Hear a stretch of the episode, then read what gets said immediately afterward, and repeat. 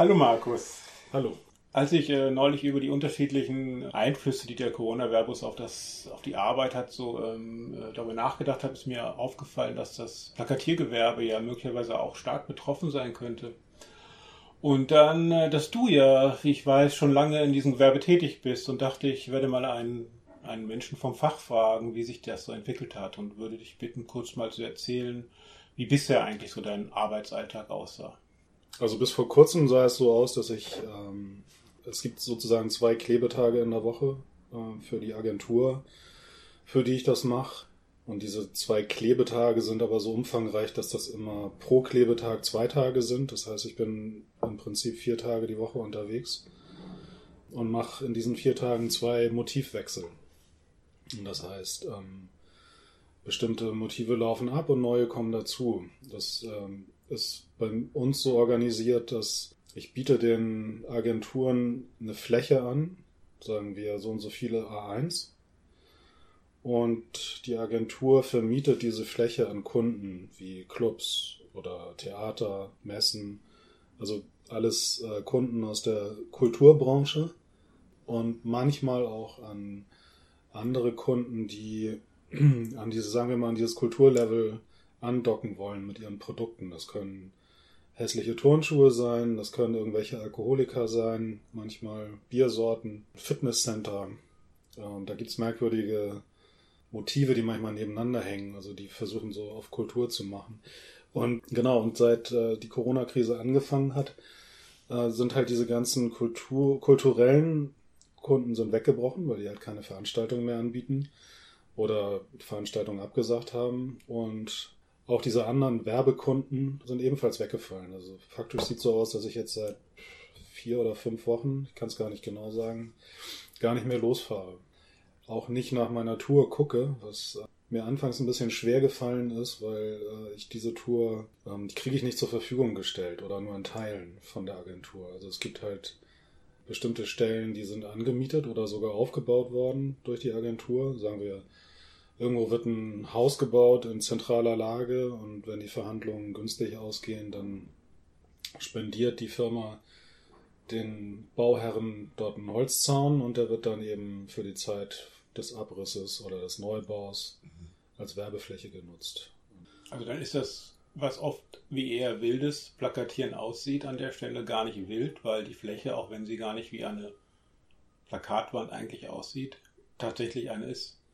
Genau, das kann man von außen nicht immer unterscheiden. Mhm. Genau. Also es gibt auch, und das ist sozusagen das andere Ende der Fahnenstange, es gibt auch Baustellen, die auch einen schönen Holzzaun haben, wo ich nenne es jetzt mal so, dass ich da irgendwann mal ein paar Testplakate hingehängt habe, um zu gucken, was passiert. Weil man kommt nicht immer so leicht an die Bauherren ran oder die Poliere sind dann nicht zugänglich und also kurz gesagt versuche ich mit meine, die Fläche, die ich anbiete, zu vergrößern, indem ich in den Graubereich hineingehe und, und brachliegende Zäune rekrutiere in der Stadt. Das ist eine komische Wortwahl vielleicht, aber so es ist so ein, so ein Austesten. Und dann hänge ich da ein paar Plakate hin und gucke nach einer Woche vorbei, na, hängen sie noch oder sind sie abgeknibbelt worden?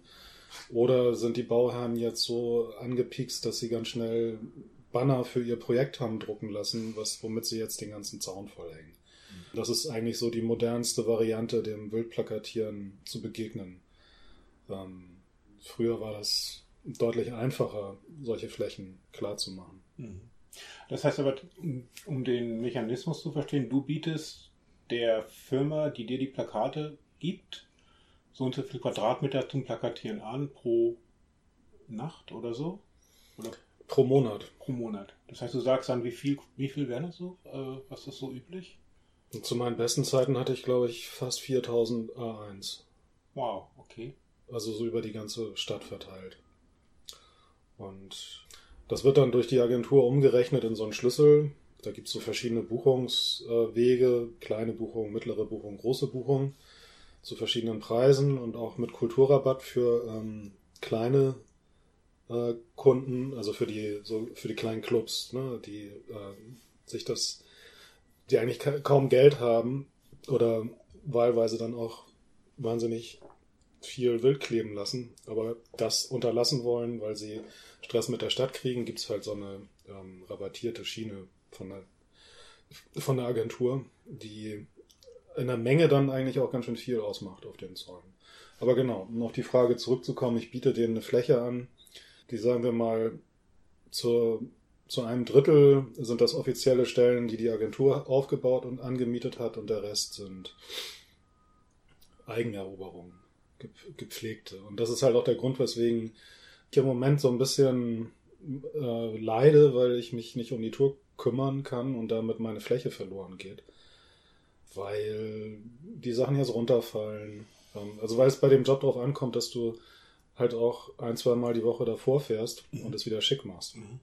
Und dass sie, dass alle merken, nicht nur die Kunden, sondern auch die, die Leute auf der Baustelle und die, die vorbeifahren, dass das eine, eine regelmäßig genutzte Werbefläche ist. Mhm. Das schützt halt auch ein bisschen davor, dass andere Kleberinnen in der Stadt mhm. auf meine Flächen gehen. Also dieser Kampf, den es auch früher immer schon gab um die Flächen, der hat sich jetzt, ich meine, wir reden hier von, es ist letztendlich gewerbliche Plakatierung. Zwar im Graubereich, ähm, aber so, wo man, wo ich immer dafür sorgen muss, dass, äh, dass meine Flächen nicht von anderen mitgenutzt werden. Und das wird aber auch auf der Straße relativ schnell verstanden. Also ne, auch Wildkleberinnen, die losgehen, die haben auch ihre Ecken, die sie regelmäßig besuchen und wo sie auch dafür sorgen, ne, dass jede Woche da nur die Plakate hängen von den Kunden, die sie haben. Also es ist das gleiche in grün, nur mhm. kleiner vielleicht. Mhm. Und trotzdem ist das, was ich mache, noch meilenweit entfernt von dem, was jetzt so in S-Bahnhöfen oder an Litfaßsäulen stattfindet. Mhm. Das ist so ja, liegt so zwischen dieser klassischen kleinteiligen Wildplakatiererei und dem ähm, der von der Stadt erlaubten Kulturwerbung oder genereller Werbung. Das heißt ja auch, dass in deinem Kopf sehr, sehr feingliedrige Karte der Stadt irgendwie abgebildet sein muss, mit den ganzen Orten und Flecken, wo du ganz sicher plakatieren kannst und dort, wo du vielleicht äh, zumal aus, ausprobieren musst, wie es läuft oder so. Du stell mir das vor, dass du in so einer Nacht dann wirklich auch äh, weit rumkommst. Ja, ich, es war eine Zeit lang so, dass ich pro Mal fast 150 Kilometer durch die Stadt gefahren bin, also um die ganzen Stellen abzudibbern. Und das ist auch tatsächlich so, dass ich immer im, im Kopf bestimmte Zäune oder Ecken habe, wo ich denke, na, da könnte man irgendwann mal hinfahren, wenn der Schuh drückt und was ausprobieren. Wobei ich aber auch sagen muss, dass diese Stellen deutlich weniger geworden sind in den letzten Jahren, weil die Verdichtung in der Stadt, das, das merkt man schon. Es gibt deutlich weniger Brachen.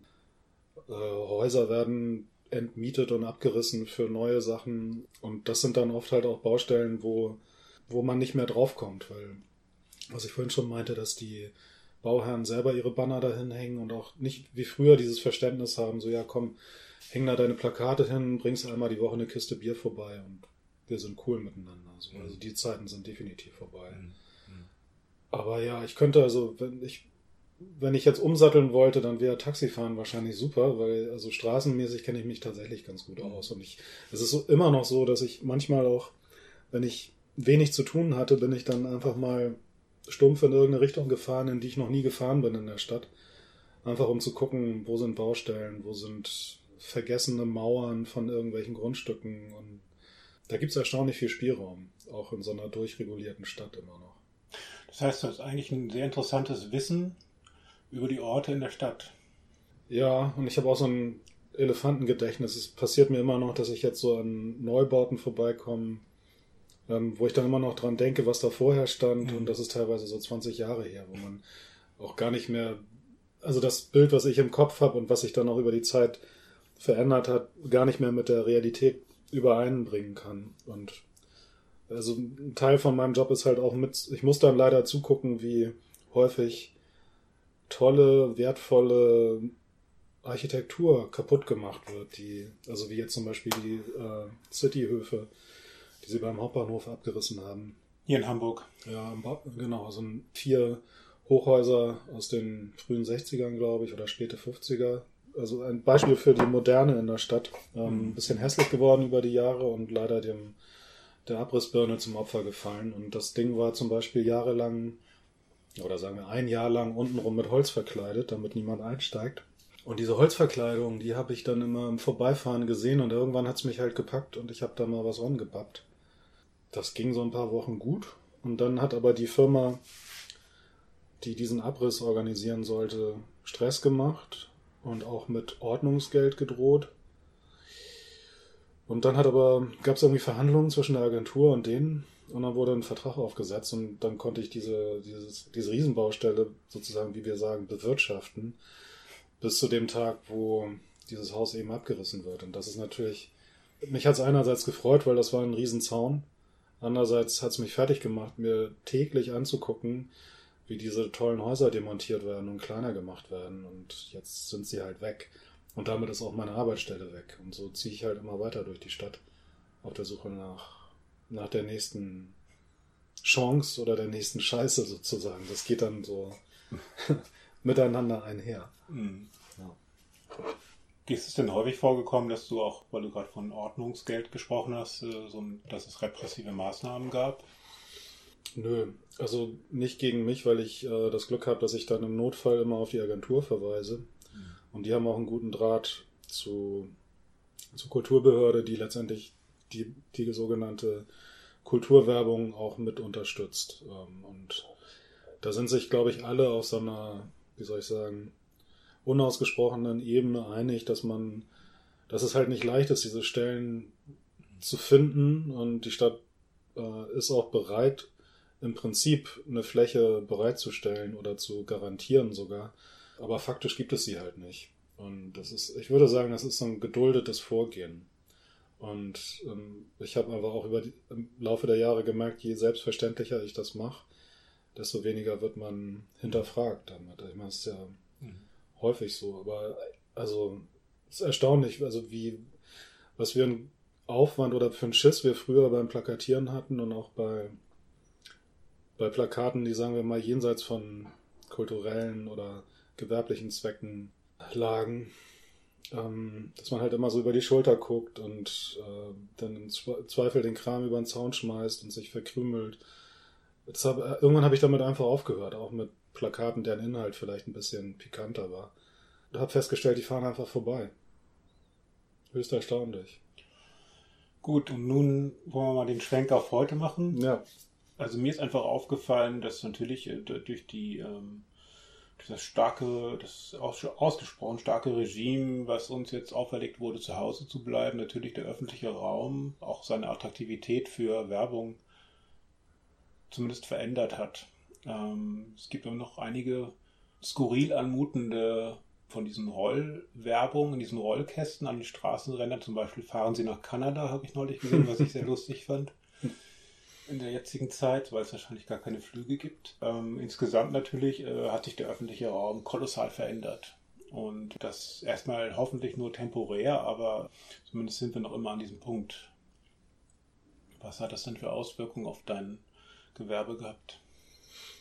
Naja, das hat eigentlich ziemlich von einem Moment zum nächsten stillgestanden. Also die, die Kundschaft ist, hat einfach keine Aufträge mehr gegeben und dann äh, hatte ich noch die Vorstellung, ich könnte ja rumfahren und meine, meine Werbestellen äh, pflegen und da musste ja auch immer ein bisschen renovieren und meine Tafel austauschen und solche Sachen. Ich habe gedacht, damit könnte man so ein paar Monate überbrücken und das wäre ja auch im Sinne der Firma, dass man die Werbestellen irgendwie attraktiv mhm. hält und dass man halt zeigt, so wir sind noch da.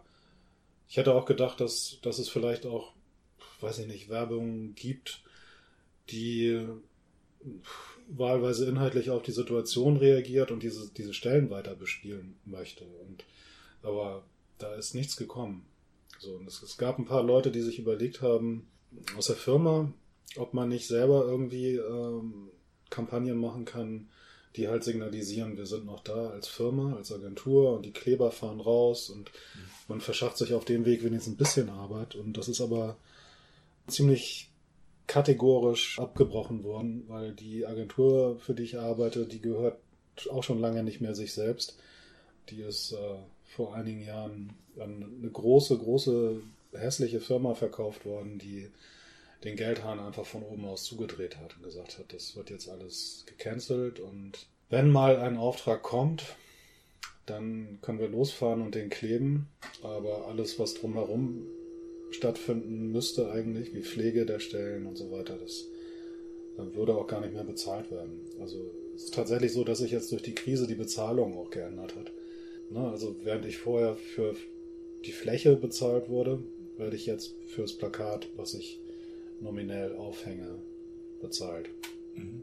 Also kurz gesagt, ich habe vorher für eine A1-Fläche im Monat einen bestimmten Kurs gekriegt, sodass ich auch unabhängig davon, wie viel ich letztendlich aufhängen muss, einen relativ konstantes, konstanten Umsatz hatte. Mhm. Und jetzt ist es so, dass ich eigentlich ja, wie ich schon sagte, pro Plakat bezahlt werde. Das heißt, wenn ein Kunde jetzt mal wegen 100 Plakate bucht, dann gibt es halt pro Plakat Geld.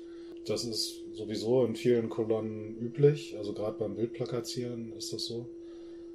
Ähm, deswegen will ich mich jetzt gar nicht groß beklagen. Ähm, trotzdem ist das meilenweit äh, entfernt von dem, was vorher an Struktur und auch an, an Umsatz da war.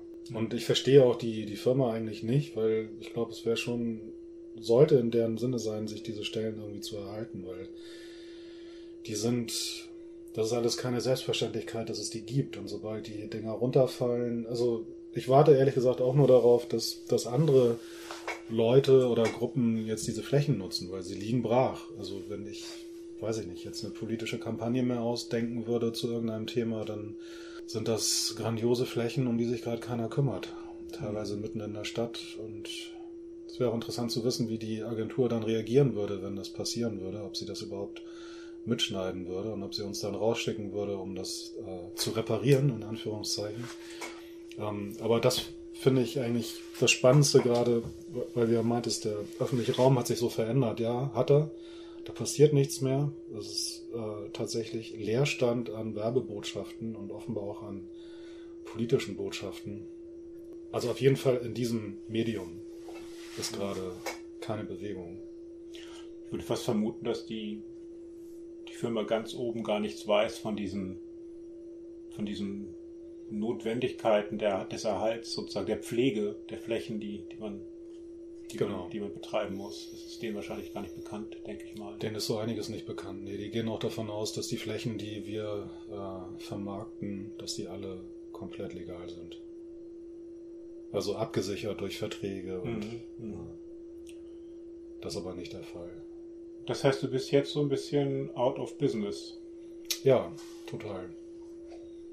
Wie ist das so? Hast du eigentlich Kolleginnen und Kollegen oder ist das so ein Einzelkämpfer-Ding? Ist es geworden, tatsächlich. Also früher waren wir, ich glaube, sechs Leute und sind auch immer zu zweit gefahren. Aber das ist auch so, das hat sich über die Jahre geändert. Einmal, weil das fängt bei den Autos an, die früher der Firma gehört haben. Dann hieß es irgendwann, ihr braucht eure eigenen Autos und Leute werden älter und komischer und ich habe tatsächlich für mich auch irgendwann festgestellt, ich komme besser alleine klar, weil ich dann und das ist, fand ich auch immer das Schöne an dem Job, dass ich so meine eigene Zeittaktung vornehmen kann und dass, dass sich vieles im Leben verbinden lässt mit dem Job. Wie ich mache eigentlich mit meinem anderen Beruf mache ich zum Beispiel Filme und dann kann ich irgendwie rumfahren und äh, was drehen gehen. So, und dann klebe ich ein paar Stunden später meine Tour zu Ende. Das klingt jetzt ein bisschen bekloppt, aber so ist es tatsächlich jahrelang gewesen. Oder noch ein paar Jahre früher, wo ich noch viel wild plakatiert habe, habe ich halt, sagen wir mal, Plakate mitgenommen, die gar nichts mit dem Gewerbe zu tun haben und die Infrastruktur genutzt, die ich in meinem Auto habe und bin dann noch mhm. andere Dinge kleben gegangen. So, mhm. Also das und das ist natürlich schwieriger, wenn du in, in so einer Betriebsstruktur drin bist, wo du auf Kollegen Rücksicht nehmen musst. Und ich muss auch nicht zu einer bestimmten Zeit fertig sein. Also grob schon um 0 Uhr am Folgetag, aber letztendlich guckt da auch keiner nach. Das heißt, dann hast du gar nicht unbedingt so einen Überblick, wie es anderen jetzt geht in der Branche. Naja, ich kann das für die Leute sagen, die ich aus der Agentur kenne. Ähm, das, also ja, die sind alle stillgelegt und äh, sind alle auf diese äh, Corona-Soforthilfe angewiesen. Und das ist halt auch so ein Thema, wo die, die große Firma mit dem Geldhahn dachte, ja super, die Leute sind ja alle versorgt. Ähm, da war ja von mehreren tausend Euro die Rede. Nur das Problem ist, ähm, du, du, musst halt angeben, was für betriebliche Kosten du hast, faktisch. Und wir sind, haben halt alle nur ein Auto und ein Handy. Das ist sehr überschaubar. Mhm. Und äh, du kannst ja in dem Rahmen nichts für deinen Lebensunterhalt beantragen. Das heißt, alle, ähm, die wir den Job so machen, genauso wie Kurierfahrer, sind wahrscheinlich ähnlich betroffen. Die müssen jetzt äh, Grundsicherung beantragen, mhm. um den Lebensunterhalt zu bestreiten. Und also das mit der Soforthilfe für die betrieblichen Kosten ist natürlich irgendwie ganz cool, aber es ist auch ein bisschen, so wie es am Anfang kommuniziert wurde, ein Missverständnis gewesen, auf dem sich die, die Firmen auch erstmal ausgeruht haben. Ein Kollege von mir hat sich vor einem Jahr äh, gerade ein, ein, Auto gekauft für den Job und der muss seine Leasingraten abstottern und lauter so Sachen. schon kompliziert für die Leute. Vor allem, weil man ja nicht absehen kann, wann, wann das wieder anfährt. Also wann, wann findet Kulturelles wieder statt. Man kann sich ein Club irgendwie Werbung für das nächste Konzert leisten. Also die können bestimmt irgendwann mal wieder ein Konzert machen, aber ne, wird das dann ein Plakat, was äh, über die Agentur läuft, oder wird dann erstmal wieder fröhlich wild plakatiert, was für die anderen Kolonnen super ist, aber da gibt es irgendwie jetzt gar nicht so einen, so einen Ausblick. Das stimmt, es wird mir jetzt klar, wie ihr sozusagen Nummer eins hinter den Massenveranstaltungen hängt, sozusagen mhm. damit. Ne? Also, ja, ja. Die ja sowieso die am härtesten Betroffenen sind, grundsätzlich, könnte man fast sagen, oder zumindest dazugehören. Und äh, durch die Abhängigkeit ihr dann direkt eben auch. Ja, man lebt sozusagen echt, echt von der Hand in den Mund. Und solange das System läuft und die Kultur brummt und alles stattfindet, ist das super. Da macht sich keiner einen Kopf und ähm, alle nehmen das Geld mit nach Hause. Weil das sind ja auch unglaubliche Beträge, die für so Kampagnen, also wenn jetzt irgendwie eine, was ich, eine, ein Album rauskommt von irgendeiner heißen Band, die bundesweit plakatiert wird, äh, da steckt richtig Kohle drin in so einer mhm. Kampagne. Mhm. Das, was da am Ende der, auf der Straße ankommt, bei Leuten wie mir, das ist, äh, das kannst du fast im Promillbereich rechnen. Ja, darüber will ich jetzt gar nicht spekulieren, wo das ganze Geld gelandet ist oder warum das jetzt nicht auch genutzt wird, um die Infrastruktur am Laufen zu halten oder die Leute, die halt kleben gehen, mehr zu supporten. Aber das kann man sich vielleicht auch denken. Also. Hm.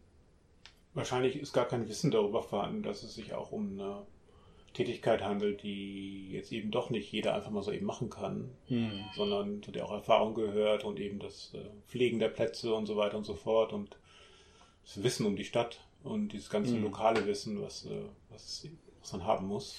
Ja. Im Unterschied vielleicht zu äh, Kolonnen, die irgendwie durch die Städte ziehen, um einfach was in die Briefkäste zu werfen. Ne? Mhm. Ja, also ich habe eh schon immer das Problem gehabt, Leute zu finden, wenn ich in Urlaub wollte oder krank sein, dann mal schnell jemand finden, der für dich losfährt.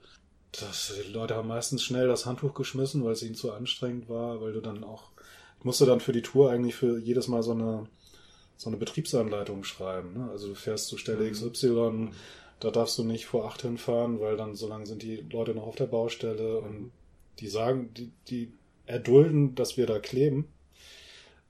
Aber wenn sie mich da treffen würden, dann würden sie mich halt anquatschen und sagen, so, gut, dass wir dich mal sehen, nimm mal deinen Scheiß mit und mach hier nicht weiter. Und genau, und so hat jede Stelle ihre eigene Agenda und das kannst du gar nicht, also so kleinteilig aufschreiben. So, das ist auch so.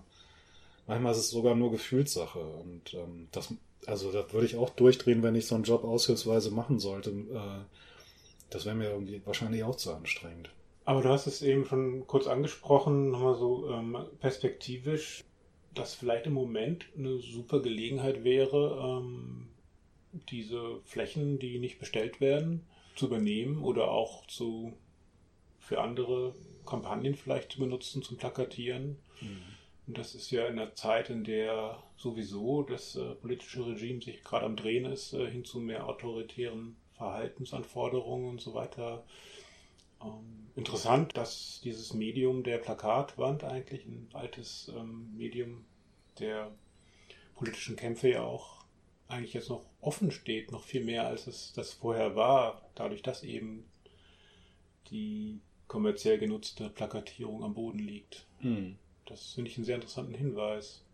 Ja, ich meine, die Fläche ist, ist ja grundsätzlich immer wahnsinnig umkämpft gewesen. Also wenn du in bestimmten Straßen plakatieren gehst, in der Schanze meinetwegen, da hängst du deine Schulterblatt drauf und runter, du bist, kommst auf der anderen Seite zurück, dann sind hinter dir auf der anderen Straßenseite schon die nächsten unterwegs, die auf deine noch nassen Plakate raufgehen. Also äh, und ich glaube, da ist auch im Moment nicht viel los. Also das ist schon äh, höchst erstaunlich, wie, wie das sich, also dieser Kampf sozusagen in Luft aufgelöst hat und also was da an Fläche brach liegt, ist eigentlich äh, ein Festessen für alle, die gerade mal eine Kampagne machen wollen. Mhm. Ich weiß auch gar nicht, ob die Verfolgung so groß wäre gerade. Weil ich glaube, naja, kommt vielleicht drauf an, wie, was man draufschreibt und äh, vielleicht wäre es jetzt sogar auffälliger, wenn man jetzt plakatieren ginge, weil es eben niemand mehr tut. Aber also ich fände es total spannend herauszufinden, wer, wem das irgendwie auffallen würde jetzt auf Seiten der Autoritäten oder auch der Firmen, die zuständig mhm. sind für die Stellen. Mhm. Naja, so das Alltagserlebnis mit den Autoritäten ist ja, dass sie ähm, nach eigenem Gutdünken eigentlich sich verhalten auf der Straße noch mehr, als sie sonst tun. Und mhm. ähm, insofern wahrscheinlich ist es mehr wegen Glück oder Pech, an wie man gerät, denke ich mal, mhm. wie, wie die Laune gerade so ist. Ne? Ja. ja. Ja, super. Ich glaube, ich habe auch gar keine weitere Frage. Es war jetzt auch schon eine ganze Weile. Aber wenn du noch was, irgendwas bei dir ergänzen möchtest. Naja, ich habe eben noch, weil du nochmal auf das Plakat als Medium mhm. äh, anspieltest, noch gedacht. Also, das wurde ich auch vorher schon öfters von Leuten gefragt, die sich immer noch darüber gewundert haben, dass man vom Plakatieren irgendwie, also dass das noch ein Job ist, weil das mhm. so oldschool ist und ähm, wer guckt sich das denn an und ähm, aber sowohl von den Reaktionen auf der Straße äh, als auch von dem, was in normalen Zeiten so in, in diesen Agenturen los war, habe ich schon das Gefühl, dass es ein ziemlich eigentlich ein krisenresistentes Medium ist. Mhm. So, und das ist jetzt aber eine Krise, äh, die so eigenartig ist, dass es gerade nicht gemacht werden kann. Aber so als Medium ist es, glaube ich, jenseits von Digitalisierung ähm, nach wie vor hochattraktiv, weil ähm, diese LED-Werbung, die es so gibt, und das ist alles wahnsinnig teures Zeug. Und Clubs oder kleinere Kampagnen, die können, werden sich sowas niemals leisten können. Und lässt sich leicht abschalten. Eben, genau. Und also das Plakatieren ist, ist nicht nur romantisch, sondern es ist halt, halt auch wahnsinnig viele Vorteile in Schnelligkeit und Unauffälligkeit und Wirksamkeit. Hm. Also nochmal ein Plädoyer fürs Plakatieren. Unbedingt, ja. Sehr gut. Okay. Vielen Dank für das schöne Gespräch. Sehr gerne.